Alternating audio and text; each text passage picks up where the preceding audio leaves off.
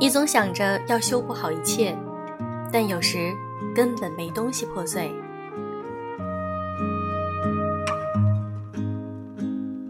用声音触碰心灵，各位好，我是小飞鱼。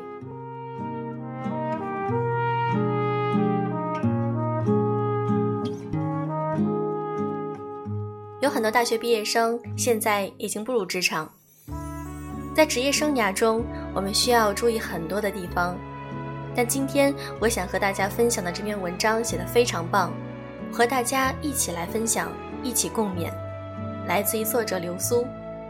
我的美女助理辞职了，公司需要聪明人，更需要耐得住的人。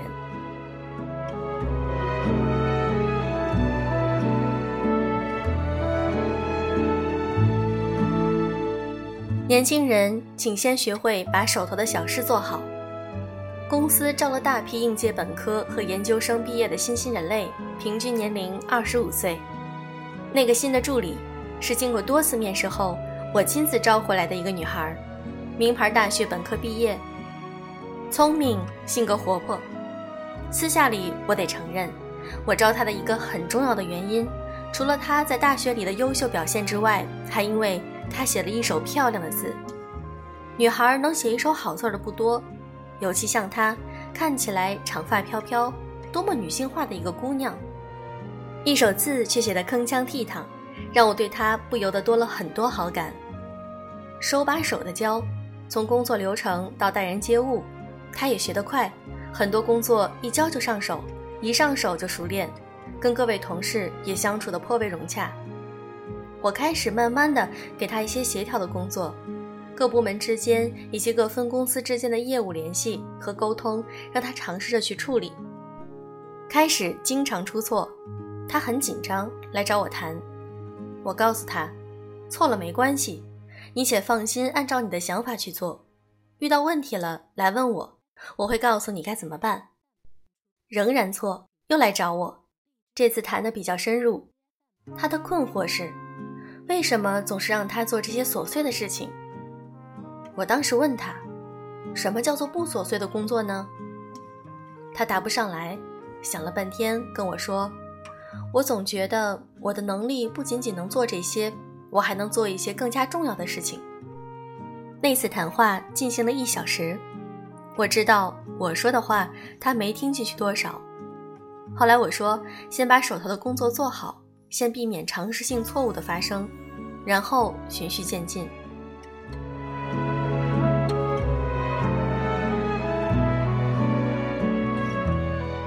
所有的工作都有价值，关键在于你是否用心。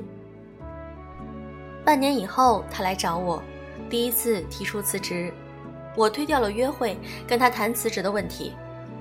问起辞职的原因，他跟我直言：本科四年功课优秀，没想到毕业后找到了工作，却每天处理的都是些琐碎的事情，没有成就感。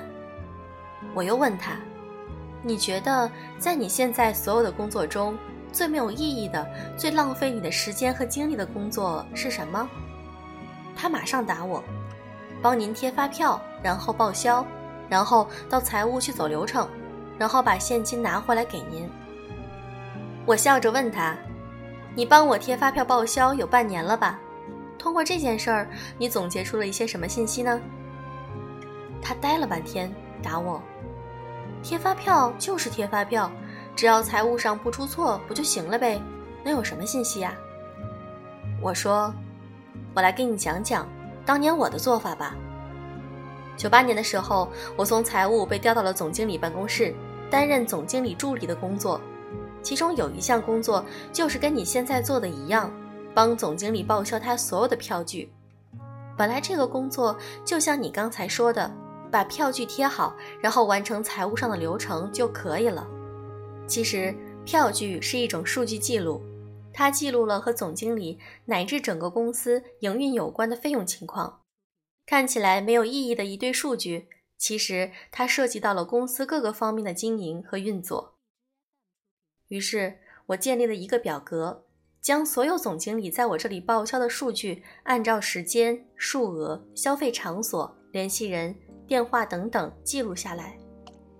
我起初建立了这个表格的目的很简单，我是想在财务上有据可循，同时，万一我的上司有情况来询问我的时候，我会有准确的数据告诉他。通过这样的一份数据统计，渐渐的我发现了一些上级在商务活动中的规律，比如哪一类的商务活动经常在什么样的场合，费用预算大概是多少，总经理的公共关系常规和非常规的处理方式等等。当我的上级发现他布置工作给我的时候，我会处理得很妥帖，有一些信息是他根本没有告诉我的，我也能及时的准确处理。他问我为什么，我告诉了他我的工作方法和信息来源。渐渐的，他基于这种良性积累，越来越多的交代更加重要的工作。再渐渐的，一种信任和默契就此产生。我升职的时候，他说我是他用过的最好用的助理。说完这些长篇大论，我看着这个姑娘，她愣愣地看着我。我跟她直言。我觉得你最大的问题是你没有用心，在看似简单不动脑子就能完成的工作里，你没有把你的心沉下去，所以半年了，你觉得自己没有进步。他不出声，但是收回了辞职报告。又坚持了三个月，他还是辞职了。这次我没有留他，让他走了。后来他经常在 MSN 上跟我聊天，告诉我他新工作的情况。一年内，他换了几份工作，每一次都坚持不了多久。每一次，他都说新的工作不是他想要的工作。再后来，有一次辞职了，他很苦恼，跑来找我，要跟我吃饭。我请他去写字楼后面的商场吃日本料理。吃到中途，他忽然跟我说：“我有些明白你以前说的话是什么意思了。”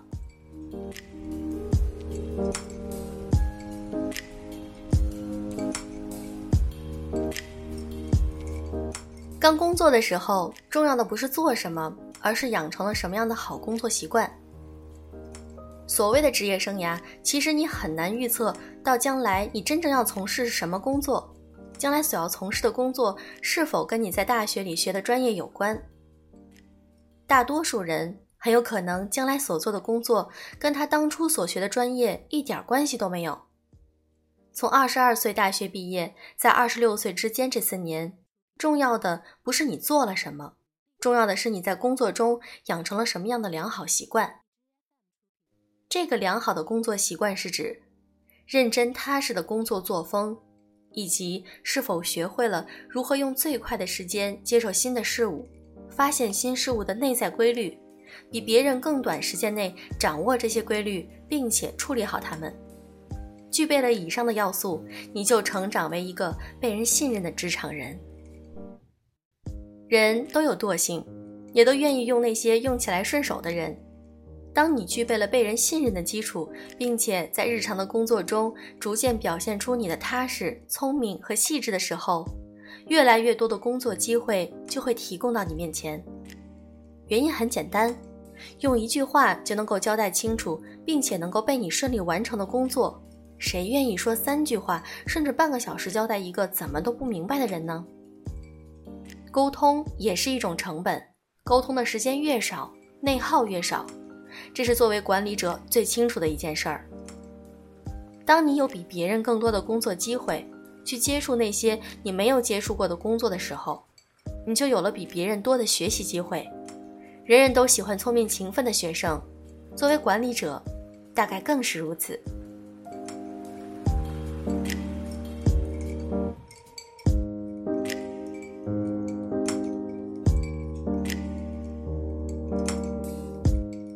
那些沉得住气的人才是难得的人才。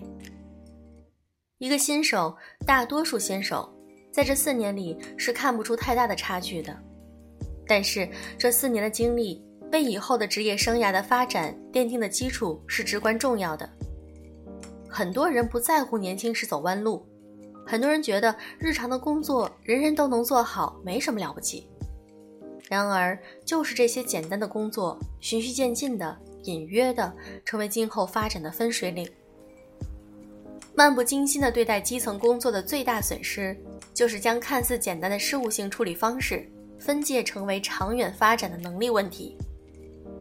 聪明的人总是不认为自己的能力有问题，时间长了，他会抱怨自己运气不太好，抱怨那些看起来资质普通的人总能比自己更能走狗屎运，抱怨他容貌比自己好，或者他更会讨领导的欢心等等，慢慢的影响心态。所谓的怀才不遇，有时是这种情况，对此我称他们为小聪明。工作需要一个聪明人，而这种聪明人需要拥有的是大智慧，而非小聪明。换句话说，工作其实更需要一个踏实的人。在小聪明和踏实之间，几乎所有人都愿意选择后者，因为一个能够沉得住气的人才是难得的人才。或许你会因为自己的智商高而认为自己是聪明人。但不能长久的沉入到一个行业里去，这并不是一个聪明人的选择。而踏实是人人都能做到的，和先天条件没有太大关系，却最能成就一个人，是大智慧。我个人非常喜欢这篇文章，这是一个我非常喜欢的作者他提供和分享给大家的。